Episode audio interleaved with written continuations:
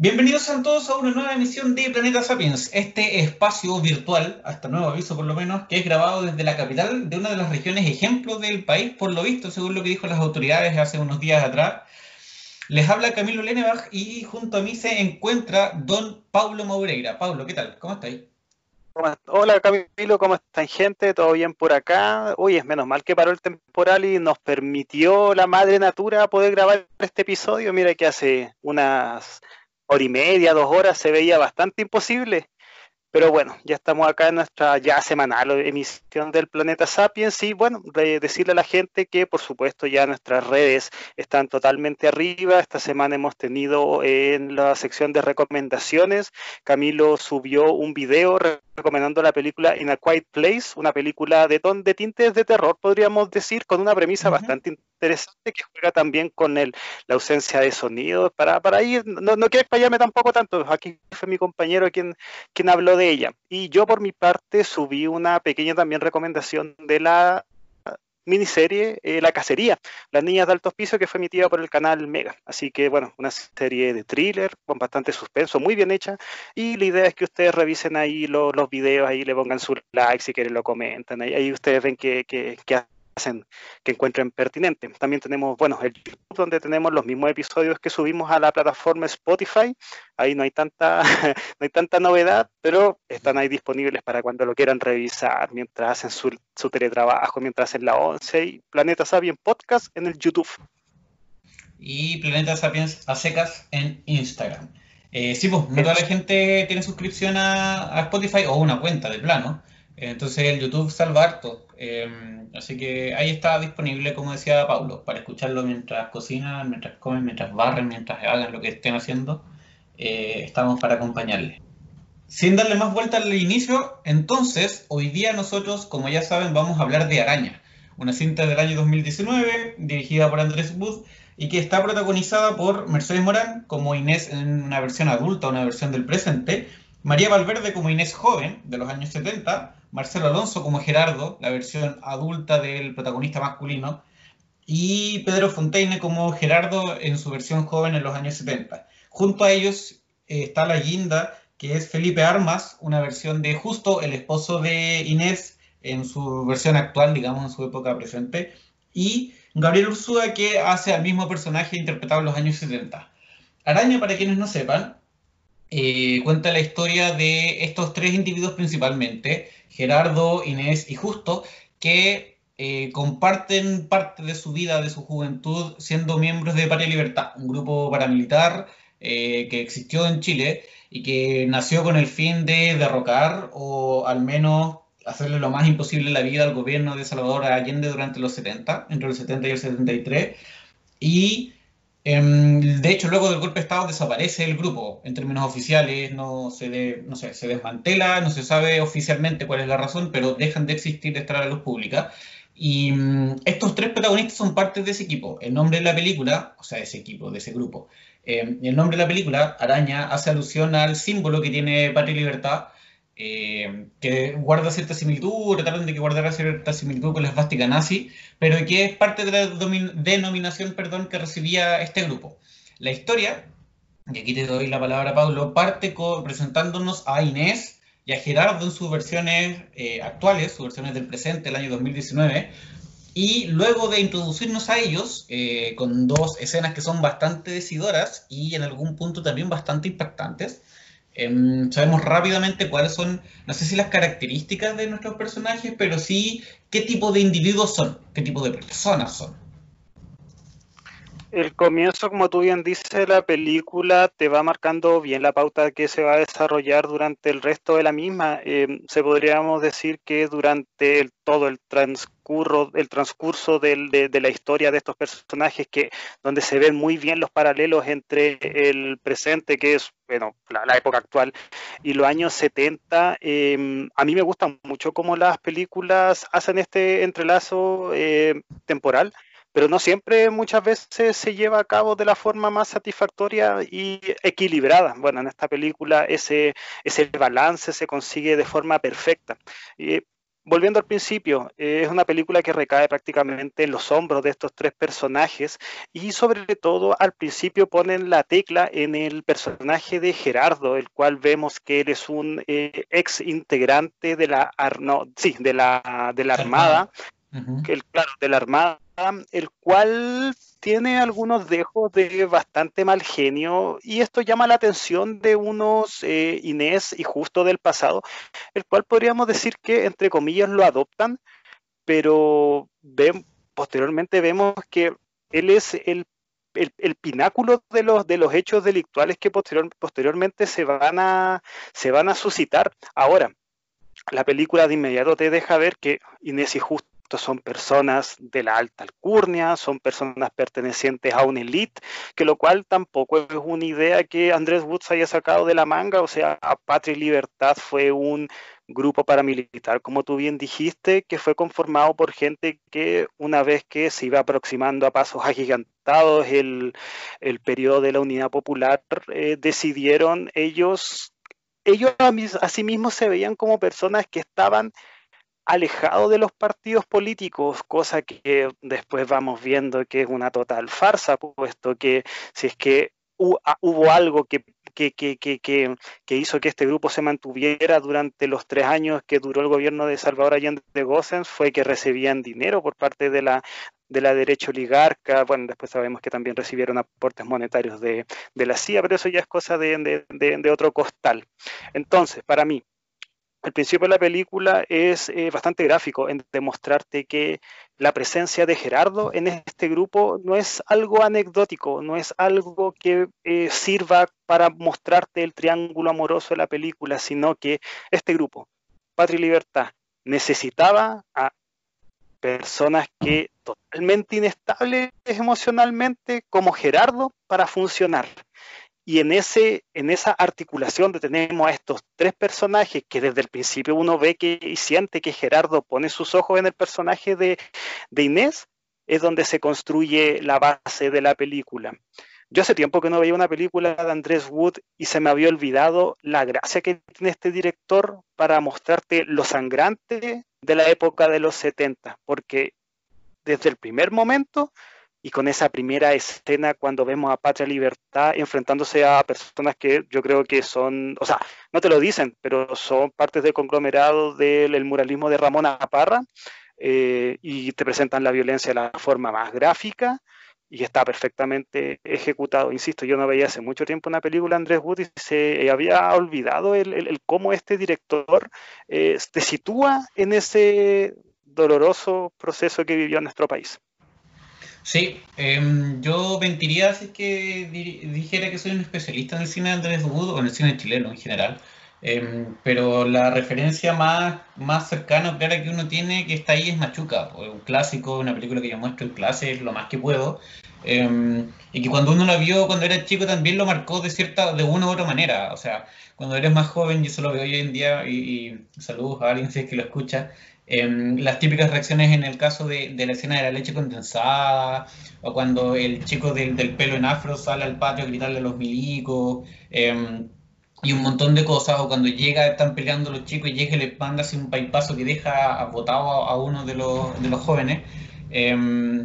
Esas cosas quedan, pero cuando vas avanzando y viendo Machuca más grande, como entendiendo qué es la historia que te están contando, te das cuenta justamente de la propuesta que tiene él como creador. Eh, que es una constante que uno ve ahora, en, yo veo por lo menos en Araña, como te digo. Eh, no, no recuerdo haber visto otra película de Andrés Wood más allá de, de Machuca, em, pero se me cruzó. Se me,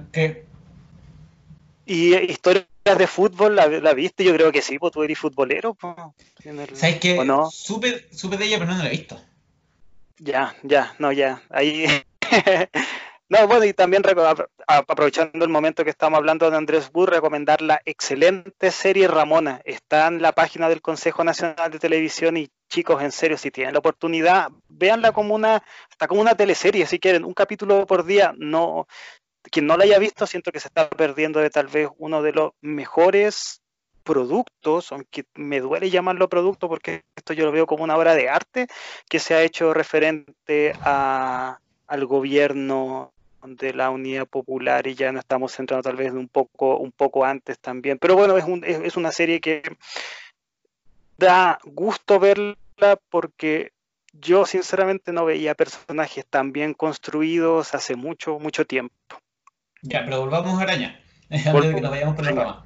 Entonces lo que te decía, claro, eh, a partir de lo que tú planteabas, eh, el cine de Andrés Wood es bueno, yo insisto, teniendo estas dos referencias solamente, me parece que es súper claro y súper reconocible. Esa es la palabra que estoy buscando. Tiene una identidad napo, que, que uno que salta a la vista. Eh, que yo, sabiendo que era una película de él y un poco de qué se trataba, me llamó la atención y la fui a ver al cine. Y es de esas películas que cuando yo la vi, puta, lo sentí súper rico, como me sentí feliz de mí mismo por haber ido a verla al cine, ¿cachai? Porque uno generalmente no le da la oportunidad a todas las películas, em, menos a las chilenas. Eh, y haberme encontrado con una película que me pareció buena, que me pareció una propuesta interesante y me hace sentir que tomé la decisión correcta. Pero volviendo al inicio entonces, teniendo un poco esos antecedentes, las primeras dos escenas de la película para mí son súper claras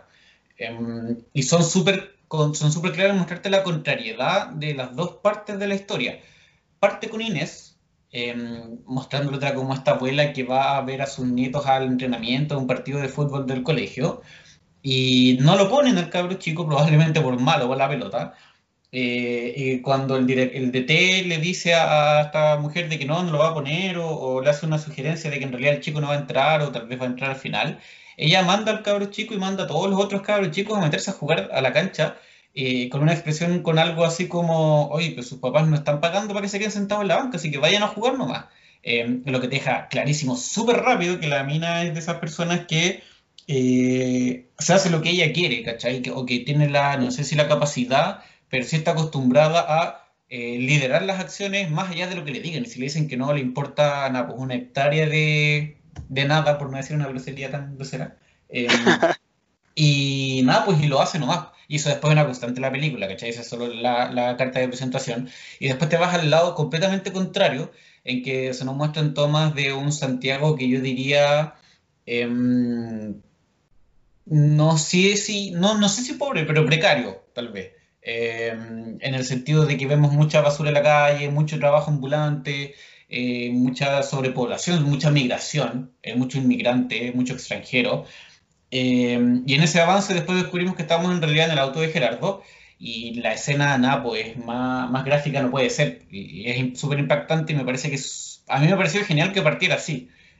porque te la tira cortita que la cuestión va en serio Em, no gratuitamente, pero te presenta, así como también te presentó a esta mujer como una, una señora ya de edad con, su, con sus años, digamos, de, experiencia de vida, de trabajo y de todo el cuento, con una vida más o menos hecha. Y por otra parte también te presenta a este tipo que, es la otra cara de la moneda, que después nos damos cuenta que en realidad se conocen de siempre, etc. Eh, pero que eh, es pseudo justiciero, pero en realidad es súper agresivo, o sea, no quiero ocupar la palabra agresivo, sino que es un tipo que, que nada, porque es súper directo, súper intenso y que no tiene ningún problema en, en, hacer lo que hace, ¿cachai? En, en, matar en este caso a un tipo que le robó a una señora una cartera. Em, y claro, uno dice, ya, sabéis que loco se fue en volada, puede ser, pero después la, la policía, las investigaciones, eh, la revisan el, el, maletero del auto y después la casa y cachan que el loco estaba lleno de armas, pero llenísimo de armas algo más allá de un tipo que, se trató de hacer el justiciero y se le pasó la mano. Era alguien que, que, estaba acostumbrado, no sé si a actuar así, pero que no tenía ningún problema con, con la muerte o con el matar cuando lo considerara él necesario. O sea, uno en, esa, en el momento cuando te presentan esa escena, claro, uno todavía no conoce el devenir del personaje y todo su accionar durante los 70 y bueno, posteriormente todo lo que hizo, que, que, que, en un momento se le cuenta casi a nivel de prontuario de antecedentes de a lo que le llegó después, o sea, al punto que llegó posteriormente, después de todo, de, todo el hecho que te cuenta la misma película. La escena donde al principio la que tú estás narrando cuando él eh, impacta con un auto una persona que había le había hurtado la, la cartera una persona eh, eh, es gráfica, pero no solamente por el hecho de que uno ve a un delincuente impactado contra una pandereta y uno sabe que murió por todo que lo partieron a la mitad, te sabe situar Wood esa mirada que tiene la gente cuando el tipo hace lo que hace no tiene ningún tipo de remordimiento, podríamos decir que prácticamente está intentando escapar de la escena del crimen, y en ese momento la gente aplaude. O sea, el personaje básicamente es un fascista, eh, ocupa prácticamente la, tiene una, tiene una visión prácticamente de un vigilante que tiene que, eh, bajo su mismo código de justicia y moral, hacer regir a, la población completa. Es un, bueno, el, tipo es un, es un sociópata realmente. bueno, una, esta es una opinión que más encima se basa en lo que vemos que, y también le vamos a contar de, lo que hace él como, como persona antes de, de este hecho. Pero ese momento cuando vemos que la gente aplaude y prácticamente está, no sé si ovacionando, pero se hace tan partícipe del hecho de quitarle una vida a una persona que, estamos claros, hizo un acto que es totalmente un crimen, un crimen que tiene que cumplir la justicia, pero acá el hombre no, no, no, no, no, no espera que este aparato funcione antes que él. Él se sitúa por encima del, del orden de, del orden tácito. Y eso es una escena que es tan fuerte como vinculante con el personaje que vamos a descubrir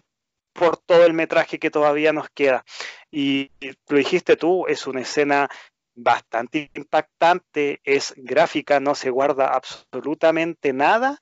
y que esta sea la introducción de un personaje del cual no sabemos nada, eh, encuentro que a nivel de guion es una, es una maravilla. Y eso que todavía nos falta todavía por, por diseccionar. Este personaje, si la película tiene Inés, tiene Justo, hay otros personajes también que, que, decoran todo este entramado de, de, personas nefastas en esta película, porque no hay, hay tal vez algún personaje, pero los principales son todas personas que son malas y, bueno, insisto, como punto de partida para el personaje de Gerardo es perfecto.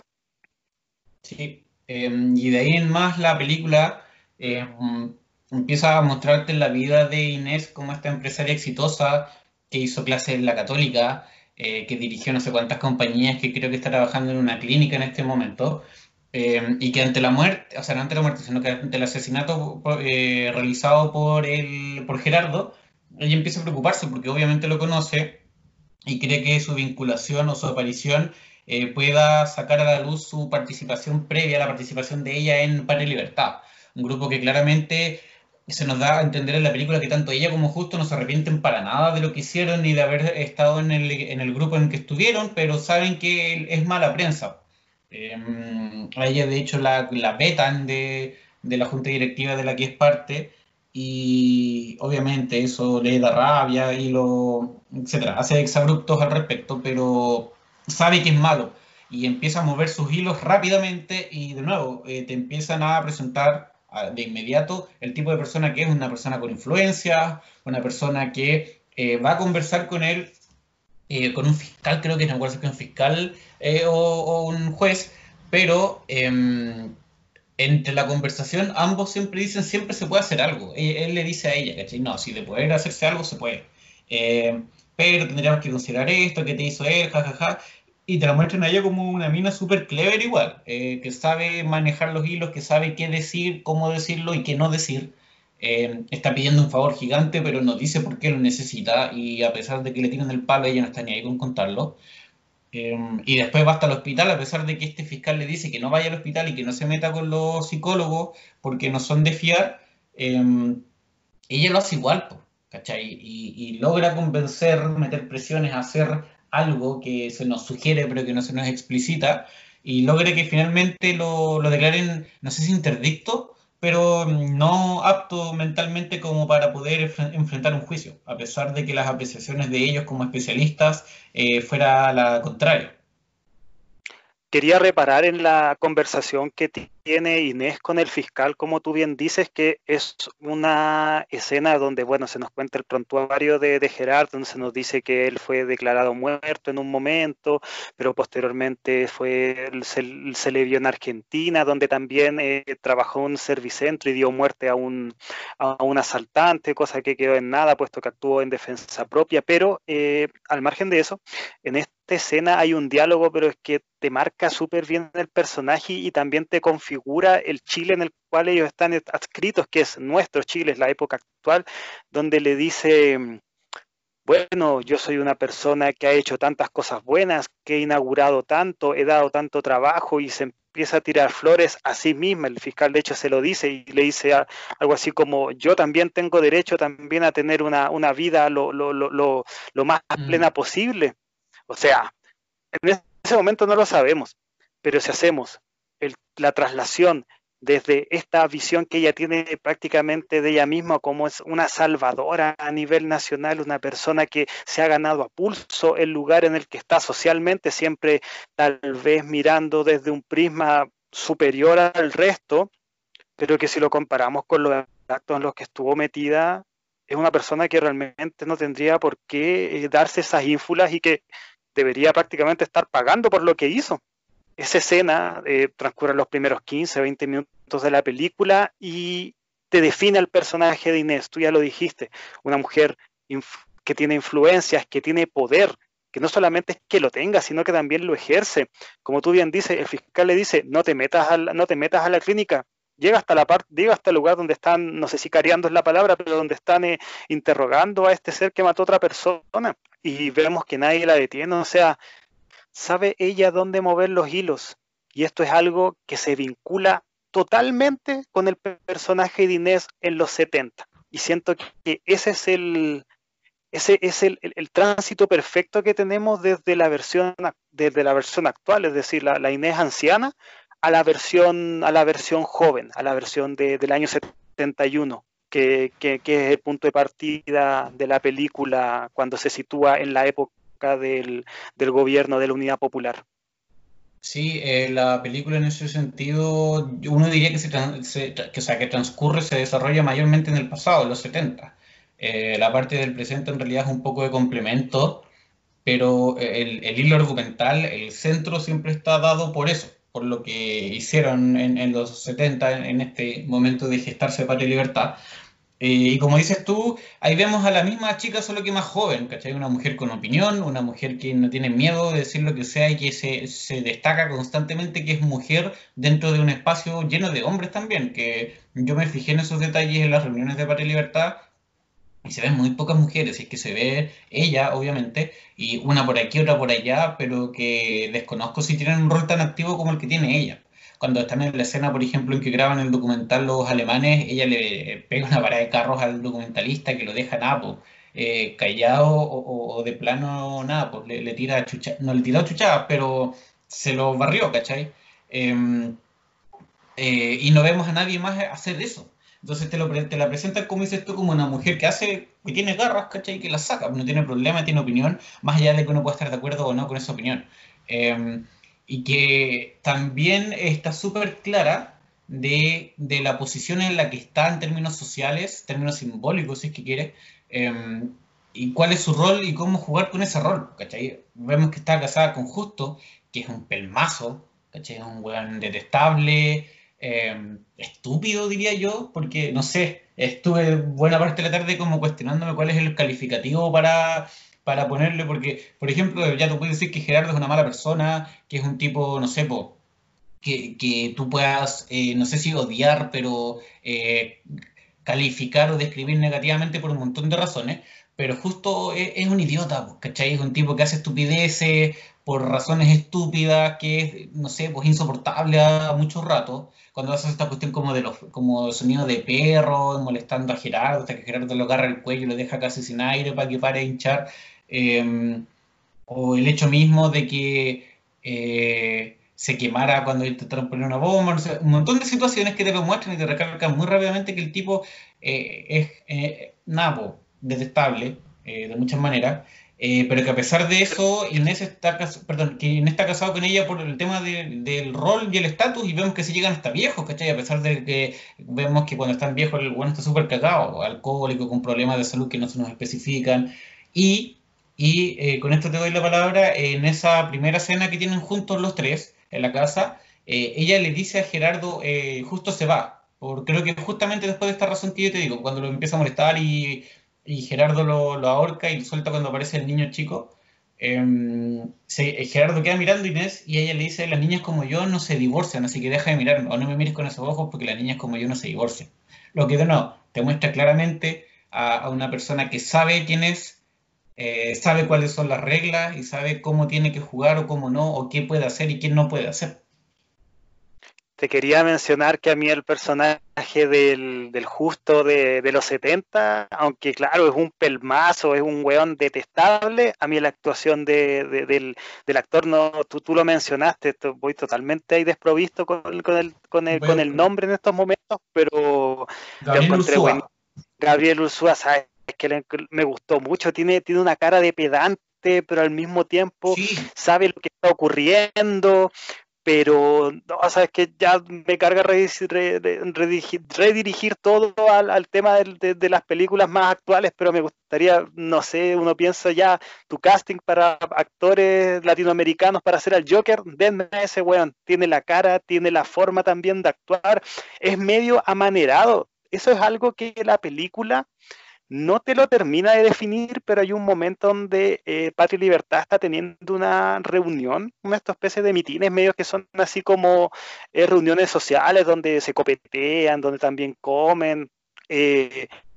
Inés se lo lleva para hacia afuera donde se está, donde se está eh, haciendo esta, esta reunión y le dice maricón, pero a Pito muy, muy, muy así como que no subiste imponer tus términos. Mm. Y eso es algo que la película no te lo dice de forma directa pero vemos hasta en el cómo finalmente se termina acercando Inés a Gerardo, en que su, su relación a nivel, no sé, podríamos decir, carnal, no está del todo afiatada, pero ya, eso es algo que, no es tan importante. Yo lo, quería mencionar más que nada para, para definir este personaje del justo del pasado, que a mí me, gustó mucho y la resolución que tiene al final con, con este enfrentamiento que tiene con Gerardo lo encontré bueno, pero ya vamos a llegar, vamos a llegar a, eso. Efectivamente, no había leído para nada, perdón, eso lo para complementar, no había leído para nada, no había hecho para nada la lectura que dices tú. Eh, tiene sentido, o sea, no sé si tiene sentido totalmente porque faltan muchos detalles, pero el hecho de que ella busque eh, otro interés amoroso eh, podría explicarse mucho desde esto, ¿cachai? Que es justamente por eso y no porque solo le guste ser infiel o solo esté como caliente con Gerardo, sino que hay una razón como de, de falta de afecto, de cariño, de lo que sea en términos matrimoniales que, que se podría explicar con esto, por ejemplo. siento que, claro, la película no, no, no, es que te deje un cebo para que uno lo recoja, llegar a la reflexión, pero siento que esa escena cuando Inés se lo lleve y le dice maricón por no imponer sus términos en la reunión, es que me marca, me marca ese punto. Es una visión que yo hasta establezco después de ver la película, no siento que es algo que tampoco la determine ni que prácticamente te corte las aguas entre una visión u otra, pero es un detalle que me gusta que esté y me, gusta llevar esta, esta, esta, esta otra lista dentro de, de, un triángulo amoroso que donde tú no sabes dónde, dónde situarte porque los tres personajes son personas pérfidas, malas, malas, malas. Justo cuando le hace eso del perrito y prácticamente lo pone en su lugar, porque Gerardo no es más que un engranaje que, bueno, en algún momento se siente cercano con ellos, pero porque tiene que hacer otra cosa. A mí me gusta esa escena que tú nombraste cuando te finalizaste tu, exordio, cuando, cuando le dices que yo no soy de esas personas que me divorcia, porque ella la repite en el presente, no de las mismas palabras, pero en el fondo es exactamente lo mismo y pasa ya cuando nos situamos en la era actual, cuando aparece que Gerardo eh, en, las noticias y ella a través de su hijo, el, que está interpretado por Mario Orton, tal vez el peor actor de la, de la película, pero que ya cumple su, su, labor de forma comedida. Y empieza a leer y claro, pues empieza a, a, salir su nombre vinculado a Patria y Libertad y aquí es cuando Inés se da cuenta que, que puede quedar expuesta la cosa es que el personaje de Mario Orton, el hijo de Inés y Justo, se queja porque, y no se queja porque sepa que sus padres han pertenecido a un conglomerado paramilitar que comete una serie de fechorías y asesinatos. Él no se queja por eso, él se queja porque su nombre se va a ver manchado. Y como él forma parte de un conglomerado donde las influencias tienen mucho que ver con la opinión pública, él quiere verse lo más eh, distanciado de toda esta, de toda esta polémica. Entonces, claro, una vez que Inés eh, lee este, este, este, este titular en el diario, ella también ahí vemos cómo empieza a mover sus influencias y tiene esta escena también maravillosa cuando él se, se, va a encarar a Ricardo. Ricardo, que es una persona que nosotros vemos que es un anciano, que es el director de un colegio que por lo visto es bastante eh, concurrido, no sé si prestigioso es la palabra, pero es un colegio que, bueno, eh, tiene una infraestructura importante y ella prácticamente le encara porque le dice así como, oye, pero ¿y cómo, cómo, cómo me haces esto? Y Ricardo, siendo él una persona encargada de un medio de comunicación, le dice algo así como, tranquila, si la gente no lee los diarios, la gente se queda con las fotos, te debe dar lo mismo. E Inés, que es una persona que sabe cómo se mueve esto de las influencias, ella quiere limpiar su nombre, pero a toda costa. O sea, tenemos ahí estos dos personajes, un derechista oligarca que tiene un medio de comunicación que prácticamente está informando o mal informando, como uno quiera verlo, a una cantidad bastante grande de la población. Y por otro lado tienes a una persona perteneciente a un conjunto prácticamente de asesinos de conspiradores en su momento, y ella, pese a que no es ninguna mentira lo que se está diciendo en ese diario, ella a toda costa quiere ver su nombre impoluto y que esto finalmente finalice, entonces ahí se da algo que es bastante importante para el desarrollo de la trama, que es Ricardo le ofrece a ella que la oportunidad de contar ella su versión, y ella le dice, no, nosotros no tenemos versión, esto no ocurrió,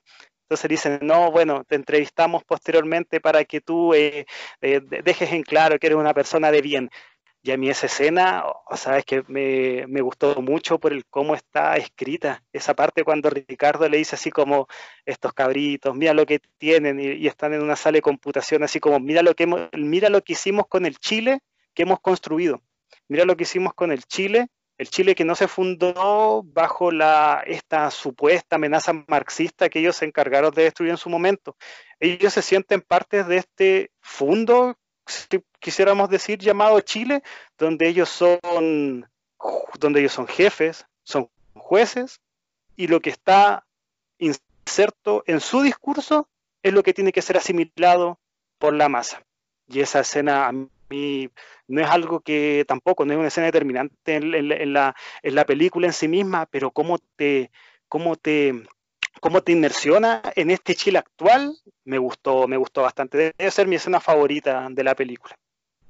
Sí, voy a colgarme de esa idea que planteaste sobre el fondo, eh, que yo lo he escuchado por lo menos desde el, el Filmcast, eh, el panelista en ese caso de Fílmico, eh, que en ese podcast, cuando hablaron de esta película y bueno, de, de, la filmografía de Andrés Wood en algún momento, plantearon, él planteó esta idea también, ¿ah? que un poco la hipótesis de Wood es que Chile es un, es un fondo, es un feudo, em, y se puede eh, seguir, digamos, y analizar en todas sus películas. Y este no es, no es un ejemplo aislado, de hecho cuando tú tienes esa noción un poco la cabeza y ves la película a partir de eso te das cuenta que sí. Eh, y lo que es más, no sé si triste o preocupante, es que cuando ves las noticias y ves el acontecer político, social, ideológico del país, eh, no es un, una hipótesis tan errada tampoco.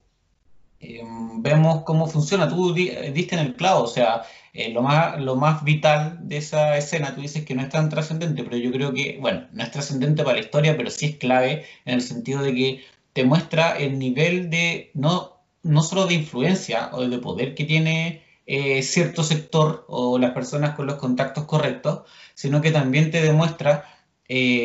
la manera en que, en que piensa eh, algunas personas, ¿cachai? Esta gente, no quiero hacer la, clasificación de ellos y nosotros, eh, pero hay ciertas personas que piensan de esa manera y que actúan de esa manera, ¿cachai? Lo que dices tú, esto no ocurrió, no hay nada que, no hay ninguna versión que entregar. Em, a pesar de que cuando su hijo los encara después por lo mismo, ella le dice, ¿dónde crees, crees que habría estado el país si es que no hubiera sido por nosotros que detuvimos a los marxistas y todo el show? Em, entonces, en ese sentido, para mí, una de las cosas más satisfactorias de la película es que te eh, construye muy bien en términos psicológicos, es que puede ser, o de identidad a, estos personajes, porque ves una coherencia en ellos, 24/7, eh, durante la hora 45 que dura la cinta, eh, te los construye súper bien, eso es muy coherente con ellos, y hay muchos detalles pequeños que te los van armando. el hecho de que ella sea muy insistente, por ejemplo, en términos amorosos con, con él, pero a pesar de todo no quiera Em, como estar oficialmente con él, eh, que manipule a, ciertas personas para obtener su objetivo, em,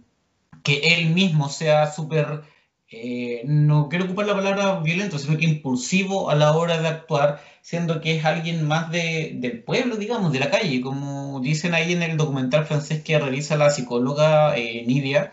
eh, Patria Libertad tenía gente, claro, de una situación acomodada de la oligarquía, pero también tenía gente del pueblo, ¿cachai? gente del pueblo o de sectores más populares, digamos, para no decirlo en términos tan políticos. Em, y Gabriel es un poco, eh, o sea, perdón, Gerardo es un poco eso, ¿cachai? El tipo de, no sé si de la calle, pero sí que por lo menos que anda de a pie, ¿cachai? Que, em, que también se metió en esto eh, por razones, puede ser ideológicas, puede ser porque no tenía nada mejor que hacer, puede ser porque el grupo era, se acercaba relativamente a su forma de ejecutar el mundo. Em, pero no, probablemente no lo sepamos mucho, porque en ese sentido no se dónde tanto como en, en, su personalidad pre-encuentro, sino que eh, solo sabemos que es un tipo impulsivo nomás, que no tiene problema con agredir a alguien y que es muy cortegenio, pero más allá de eso, nada. Eh, y eso me parece que también es súper interesante, Que te muestra este contraste de, de individuos, de intelectuales, de, de, tipos que, claro, no tienen problema con preparar, orquestar o intentar un, no, no un golpe de Estado, porque creo que plantean explícitamente, pero sí hacer lo más posible para, para hacer caer al, al, gobierno de turno en este caso. Eh, y más aún considerando que no son ellos los que lo ejecutan, ¿cachai? Si al final hay una escena en que él, te digo enseguida, no me acuerdo cómo se llama, el tipo que era como el, jefe de Patria Libertad, el tipo de lente que se llamaba Víctor, puede ser, no sé, que en algún momento pensé que era Jaime Guzmán, pero no, nada que ver Em, se llama, se llama, se llama eh, Antonio puede ser, no estoy seguro. Bueno, el tipo de lentes que era como el, el, que planeaba, el que estaba a cargo de, las arañas, eh, dice yo me voy a sacrificar porque necesitamos un mártir. Y se ofrece justo y nada, sin dudarlo empieza a aplaudirlo para quitarse la, la responsabilidad de encima. Em, y luego de que justo haga eso, lo hace Gerardo finalmente. Eh, y ocurre lo mismo. Entonces vemos que, claro, hay planificación eh, conceptualizada todo lo que tú ahí, pero la ejecución la sigue haciendo la gente de abajo, ¿cachai? Eh, es Gerardo el que termina siendo el mártir y termina, no sé, aislado en la cordillera. Es Gerardo al que van a buscar del exilio para que mate a este marino a pesar de que él no quiere hacerlo. Em, y termina pagando los platos como, no sé si un lavado de cerebro, porque eso sería como quitarle responsabilidad a él dentro de sus actos, pero sí termina, lo terminan como engatusando, convenciendo de algo, em, y después cuando llega la hora de los cubos lo dejan tirado, pues, literalmente tirado, pues, en, una de las últimas escenas, no sé si de las últimas escenas de la película, pero del pasado por lo menos, vemos como lo dejan ahí tirado en el mapocho después de haberle pegado un par de balazos, y, y ya está, pues. y cuando Gerardo va a buscar a Inés, no sé si a vengarse, pero como a, a descargar un poco su, su enojo con ella, Em, ella le dice, ¿qué hiciste con tu vida? ¿Cachai? Tenís tu casa ahí toda pelada, llena de armas, desordenadas, como una rata. Em, en son de lo mismo, como diciéndote, no, esto tiene que ser así, esto tiene que ser así, esto tiene que ser bla, bla, bla, te usan, te escupen y después, em, nada, pues ¿por qué, ¿por qué, eres así si es que nadie te obligó? ¿Cachai? Es como un, una, por una parte hay una actitud súper pedante y por otra parte hay una, hay una actitud como de haber creído en algo, en, un cuento, en una historia que te terminó costando todo, ¿cachai? Eh, aunque insisto, no sé qué tanto será de eso de él haberlo creído porque sería quitarle responsabilidad y él también eh, actúa como actúa, pero creo que tiene mucho de influencia su, su. No estoy tan seguro que él sea 100% así como por naturaleza, digamos que yo siento que el personaje Gerardo, en, cuando se nos muestra en, la década del 70, él pasa prácticamente de ser un don nadie a ser el rostro visible de una causa en la que yo creo que él eh, cree fervientemente por sus convicciones, ya sea eh, política, a nivel también valórica, bueno, y, todo ese entramado que finalmente es el que nos configura a nosotros como seres políticos. Pero claro, él prácticamente pasa de ser un engranaje, el cual se siente eh, prácticamente podemos intuir que él se acerca al grupo porque él tiene una atracción física inmediata por el personaje de Inés, pero cuando él eh, empieza a, desarrollarse como persona en estos, em, en, estos encuentros que tiene en Patria Libertad, lo vemos a él declarar totalmente ensimismado en su pensamiento de que el marxismo no tiene cabida en Chile, que es una ideología podrida y yo siento que, claro, él cuando se, hace cargo de este em, autoatentado en el cual dado por muerto para formar la idea de un líder para que todo el resto se, se configure en su en torno a su figura, él bueno, aprovecha el momento en el que está, aprovecha también eh, la, es también un poco de, de, de, de, darse cuenta que sin él sin el conglomerado no es nada. Él hubiese sido el asistente de fotógrafo que estaba ahí en ese momento cuando le están haciendo la sesión a esta Inés, que eh, no sabemos realmente quién es, pero digamos que es una especie de modelo de, aquellos años. Entonces él cuando se ve eh, ya inserto en esta maquinaria, que es mucho más grande que su pensamiento, es mucho más grande que todo y que él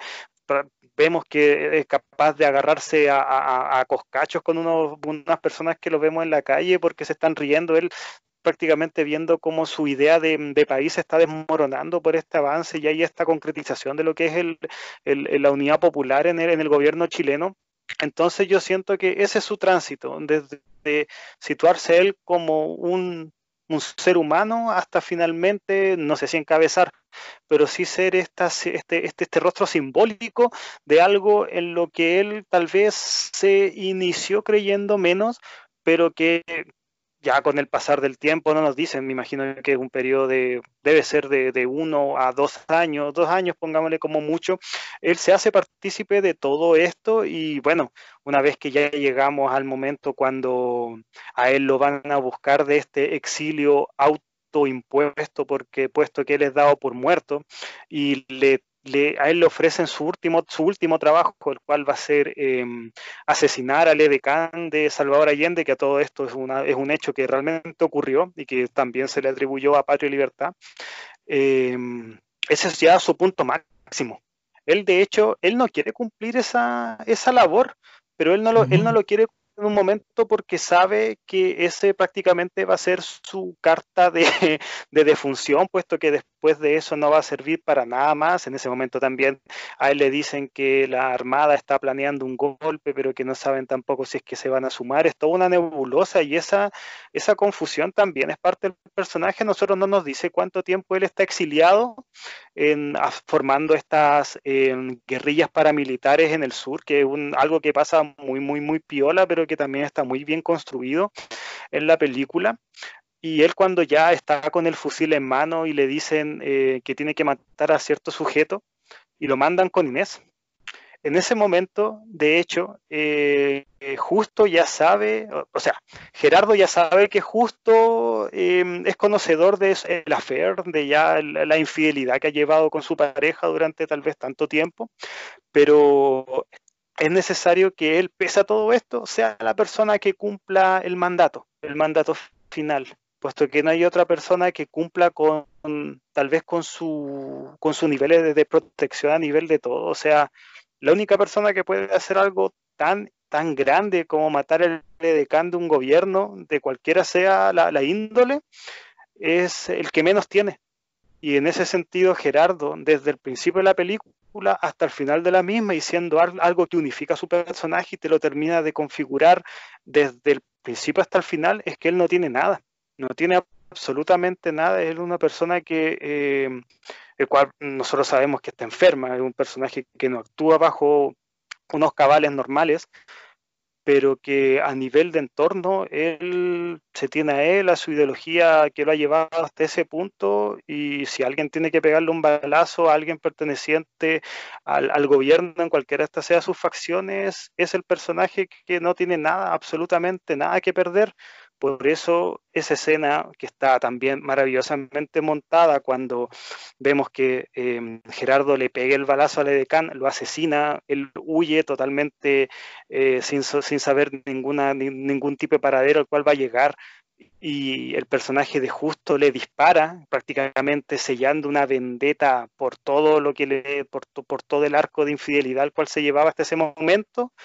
eh, me, hace mucho sentido con la versión final del personaje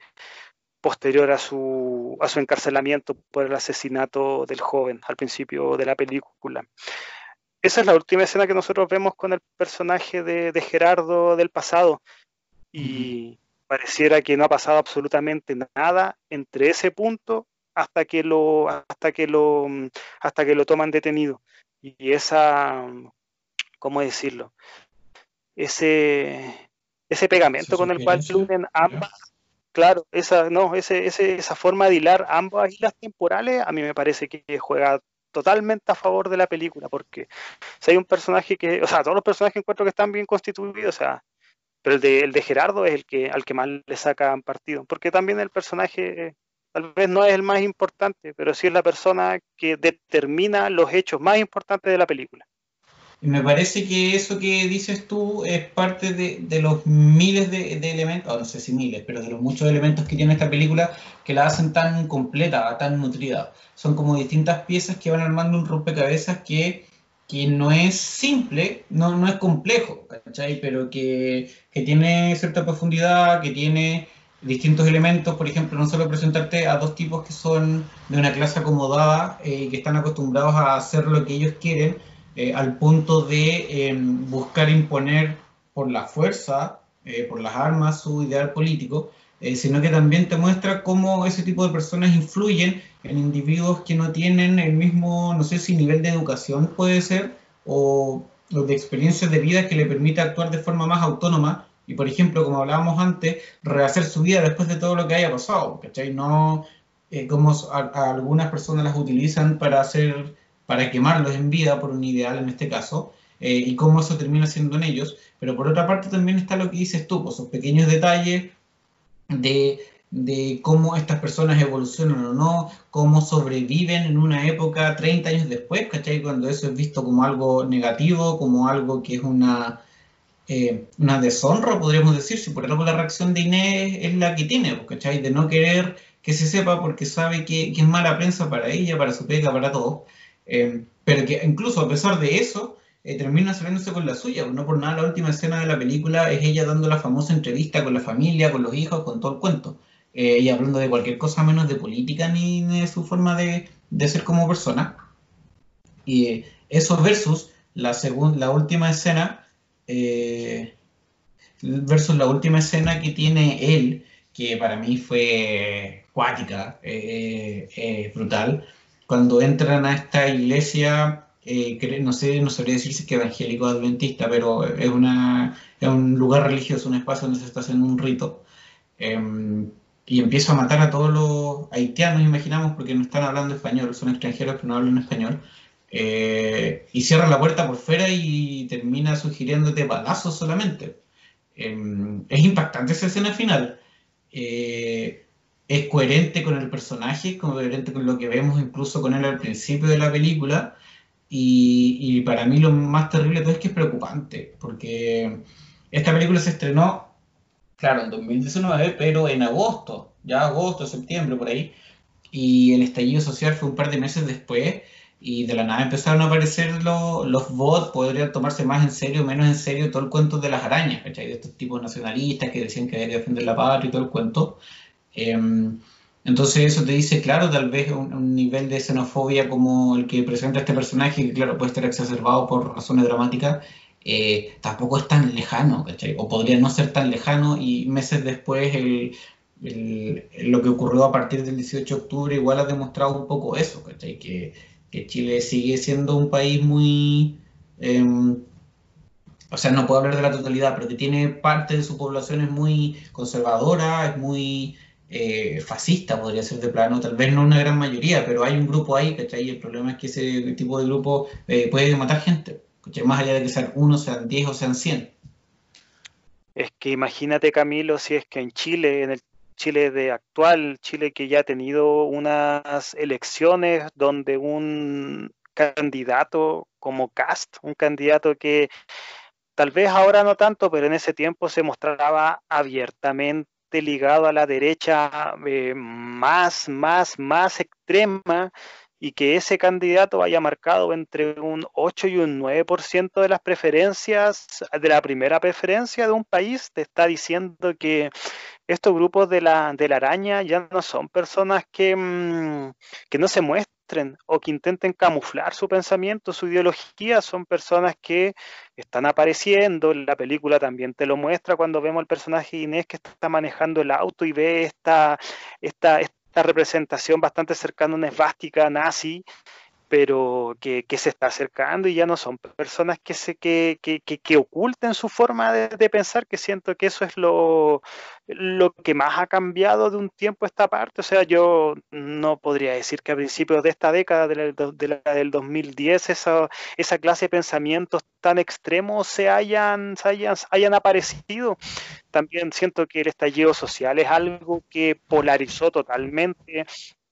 al pensamiento público, pero bueno, el, ascenso de esta clase de personaje neofascista que lo hemos visto a lo largo y ancho de este, de este continente, vemos que han alcanzado hasta la presidencia en otros países, ya no son cosas que pertenecen a las distopías, sino que son cosas que lamentablemente están alcanzando ribetes donde se están haciendo partícipe no solamente de su nicho de, gente, sino que han, también su, pensamiento ha permeado hasta las clases más populares. Entonces es algo bastante complicado y que la película tampoco es que se siente a conversártelo de forma lo más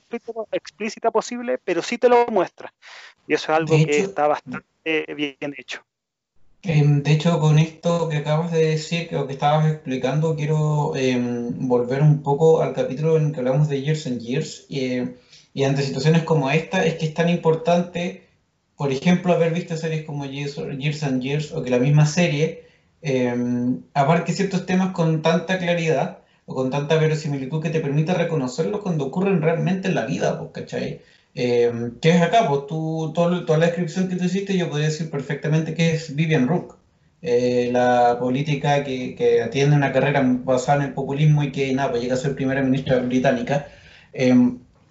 y que cuando tú lo analizas al, contexto chileno encuentras ahí los detalles, encuentras ahí las características, encuentras los pasos, si es que quieres, el tipo de discurso, las características que, que lo definen. Em, entonces aquí retomo un poco la hipótesis de lo importante de, estar ante estas historias y de que estas historias se cuenten. En algún punto eh, dijiste que, que, te parecía súper bien que, que se cuente este tipo de contenido y yo soy de la idea, por lo menos ahora, no sé si el día de mañana cuando sea viejo encuentre que algo esté mal que se muestre, pero hasta hoy en día por lo menos soy de los que cree que todo el contenido debiera em,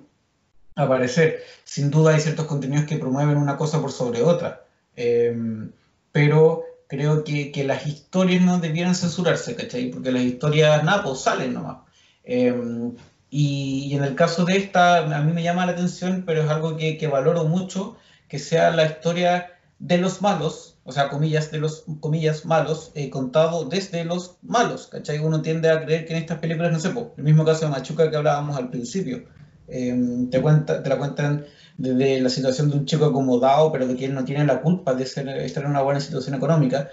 em, pero el centro es el chico pobre, en este caso, con Machuca. Eh, acá no, acá la película es exclusivamente sobre los tipos, los, como decías tú, los neofascistas, los, los que eh, no tienen problema en ir a atacar gratuitamente a gente que está pintando un mural, ¿cachai? De la nada eh, a, provocar una pelea. y la película se centra en ellos, ¿cachai? Y, se centra en ellos, em, no sé si respetuosamente es la palabra, pero tomando en serio las implicancias, ¿cachai? Las características del grupo, su forma de ser, su forma de pensar, toda la psicología de la que hemos hablado un poco antes. Em, y eso no es común, eh, y eso para mí también es rescatable, y es una de las grandes características que tiene la película. Una característica que también, si es que queremos, lo vemos representado en tal vez el único personaje que le sabe hacer frente al personaje de Gerardo, la, la psicóloga Nadia creo que se llama, la cual debe ser Nadia, claro, es la única persona que, primero, que se impacta al tener de, paciente a un integrante de Patria y Libertad, la cual, bueno, una vez que lo sabe, se interesa por la historia del mismo. Em, vemos que hay partes de, documentales donde em, se empieza a investigar de, de, quién es este sujeto, es un descubrimiento que, a ver, siento que en la película está um, ejemplificado, puesto que es como la conciencia colectiva del pensamiento de hoy, de un ciudadano de a pie que tiene cierta opinión política totalmente ligada a lo que es la izquierda y que no está dispuesta a transar lo más mínimo con una persona que bajo su pensamiento ideológico y también visto desde una perspectiva de derechos humanos cometió eh, ejercicios de violencia, ejercicios que eh, destruyeron a un gobierno de determinada época y que prácticamente ella cuando lo tiene cerca, cuando no tiene tampoco a sus superiores encima, le, le, dice de forma explícita que si es que ella, él, él, se queda como paciente en su centro de, mm, en su, en su, centro mental, ella le va a hacer la vida imposible, puesto que es un nazi, se lo dice directamente, un, nazi,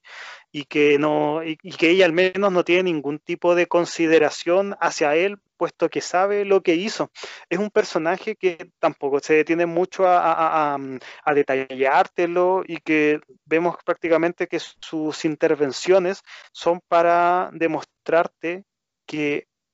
el Chile de hoy no está dispuesto a tener una imagen o una opinión condescendiente con las personas que perpetuaron ataques en aquella época. Tampoco es que se trate de, algo que sea de una, una, idea totalizante de toda la gente, pero sí, un, sí una facción que también representa un número importante de personas insisto, ve un personaje que no aparece mucho, pero cuando aparece es para demostrarte eso. Y de hecho, la última escena que, ella tiene con el personaje de, Gerardo es para decirle que le va a hacer la vida imposible si es que, si es que se queda. Cosa que después, bueno, en la historia vemos que no es así, puesto que es, tanta la, la influencia que tiene Gerardo y todo el mundo que lo compone afuera, que él es, no es liberado pero sí a través de un motín él escapa y bueno, escapa para finalmente perpetuar ese, eh, perpetuar ese brutal ataque que vemos en la última, en la última escena, una escena bastante cruenta, pese a que solamente escuchamos, pero que si nos detenemos en la escena previa cuando se cierran las puertas, es que es una, una absoluta, una absoluta carnicería, lo cual contrasta de forma brutal con, la, con lo plácido que es eh, la entrevista que le van a hacer por parte del diario al personaje, al personaje de Inés, esa, esa dualidad, yo le interpreto al menos como que hubo personas que en su momento tuvieron que hacer uso del, del, del fascismo como ideología para perpetuar una idea, pero una vez que esta triunfó, se hicieron uno con la sociedad, se hicieron empresarios, se hicieron directores de colegios, se hicieron, no sé, parte importante de una plan ejecutiva de una clínica, lo que sea. Ellos ya usufructuaron del hecho que, que consumaron y después se entregaron a participar de forma activa de una sociedad que prácticamente ellos sienten que le pertenecen. En cambio, Gerardo, el cual es un tipo proscrito, el cual es un don nadie y el cual fue el eslabón tal vez más determinante para llevar a cabo esta sucesión de eventos en los 70. Es el tipo que no le queda otra que empuñar un arma, decir una frase tan poco intelectual como Chile es de los chilenos y, vemos Que, claro, en Chile se habla como los chilenos y que de ahí finaliza, finaliza su acto, o sea, el fascismo como herramienta y el fascismo como estilo de vida y que te lo muestren en una sucesión de escenas donde uno va al lado de la otra, es perfecto, es un final, es un final bastante impactante y un final que, que te lo deja ahí, que te lo deja reflexionando. Sí, estoy de acuerdo con esa última idea que planteaste, creo que el final es genial. Creo también que el personaje que interpreta la María Gracia Meña, la, la psicóloga, es, podríamos decir, tal vez uno de los más centrados, o el más centrado hasta el final, por lo menos, hasta su última intervención, en que ya choreaba porque sus colegas están haciendo los hueones y se dieron ante aquella cosa, extorsión que, de la que no se nos especifica eh, concretamente cuál, en qué consistió, pero que hizo que nada, pues, dieran su brazo a torcer eh, y ante ya el, no el descubrimiento, sino que el, el conocer de plano que este tipo era, como dice él, un nazi de mierda Em, nada, pues se chorea y termina rompiendo su, su hasta ese minuto eh, bastante protocolar o, profesional actuar. En ese sentido es bastante, como que su, su personaje tiene la utilidad de, de, desmarañar un poco y demostrar eh, parte de, de, la, cómo funciona la mente de este tipo, como en términos argumentales. Pero sí, creo que esa última escena de ella, como ya rindiéndose este motín, ahí tú hablaste como de las influencias, yo no sé si es que él tenía influencia, yo tengo la impresión de que él era admirado, porque sus reacciones ante, por ejemplo, el motín, eh, al principio es como medio desorientado, porque no cachó que en realidad armaron todo ese show para, que, para sacarlo. Em, entonces, eh, es, responde a lo que fue en algún momento, es una figura relativamente eh, admirada eh, y por eso tratan de ayudarlo. Lo mismo ocurre con la chica que, que, lo ayuda desde afuera, que le consigue las armas y que maneja esta van en la que se terminan encerrando en la, en la iglesia, insisto, no sé de qué religión serían, pero que está em, llena de extranjeros en un ritual religioso claramente. Sí, o sea, cuando me refería a la influencia que él tenía afuera era precisamente a este mundo donde el tipo es conocido, constantemente dicen que es famoso, puesto que él tiene prácticamente, no sé si es el líder de una, de una banda, pero sí hay una, hay personas que están al servicio de él, que le, que le proveen de ropa, que le proveen de, armamento para, para, finalmente culminar este, este hecho esnable que, que termina cometiendo. Prácticamente a eso me refería con la, con la influencia que tiene, que tiene de fondo. Pero todo ese arco que está hecho desde el, desde el motín donde finalmente se escapa hasta el final, encuentro que, que está muy bien construido, está muy, bien armado para que esto termine en el, en, el acto de violencia máximo que, vemos hacia el final de la, de la película. Y creo que eso es la buena guinda de no solo de, bueno, del capítulo, sino que de lo que es la película. Em, la, la, cinta, eh, uno la ve y la disfruta mucho, yo creo que es muy ágil, pero se te pasa muy rápido. Em,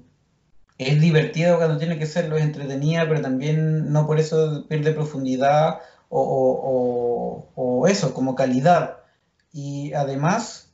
teniendo todo esto, se la postuló eh, a los Oscars a Mejor Película Internacional para la temporada 2019 pero bueno, no clasificó y menos mal porque frente a Parasite no tenía oportunidad. Pero habría sido una,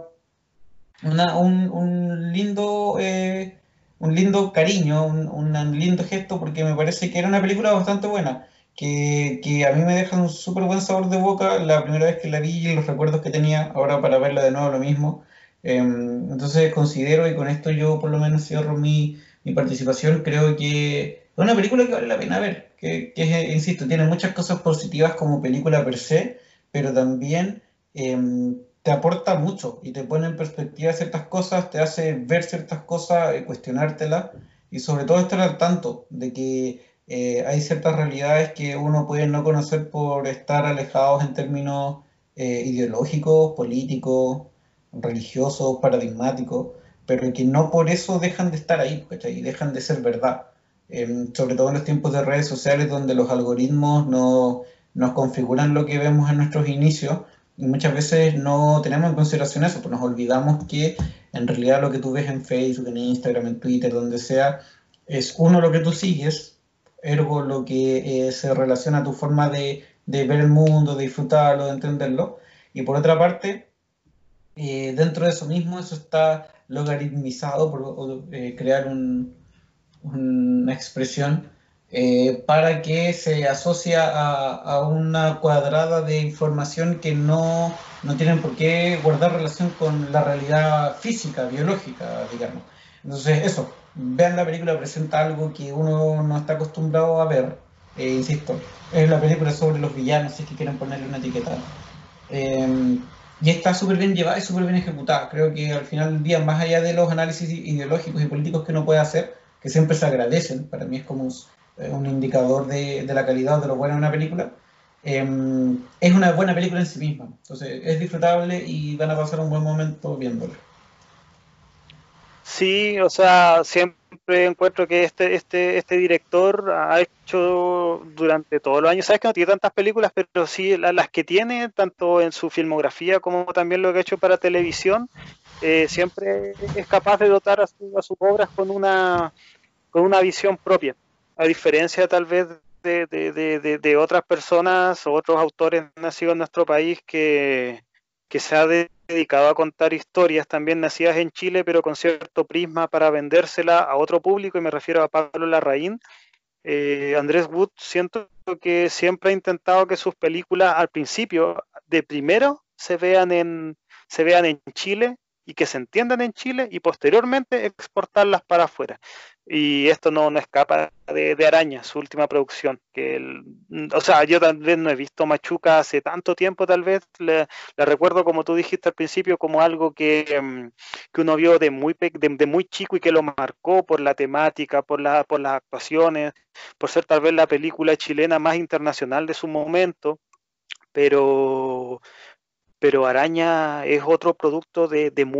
muy buena calidad con un, con, un, tratamiento serio de una temática que también es seria, donde también se dan reflexiones que igual son para, para masticarlas posterior al, visionado de la película y no sabría decir cuál, cuál me gusta más. Así que personalmente, y bueno, no, no por nada le elegimos para, para conversar acá con Camilo, pues una, es un muy buen film. Y, pucha que a veces nos cuesta eh, admitir que en Chile se hace, se hace cine bueno. Exacto, es cosa de sentarse, buscarlo y verlo, nada más. Ya Paulo, eh, estaríamos entonces, le recordamos a la gente que puede visitarnos y seguir, eh, bueno, lo que vamos conversando, los podcasts, los capítulos, las cápsulas en video que estamos subiendo semanalmente en Instagram, arroba Planeta Sapiens y en YouTube como Planeta Sapiens Podcast. Así es. Así que muchas gracias para la gente. Ojalá que esta conversación sobre esta excelente película le haya parecido lo más entretenido y ameno posible. Y nos estaremos viendo, escuchando más bien la próxima semana, como siempre, que está en nuestro espacio semanal Planeta Sapiens. Así que muchas gracias. Eso, nos vemos, que estén bien, chao.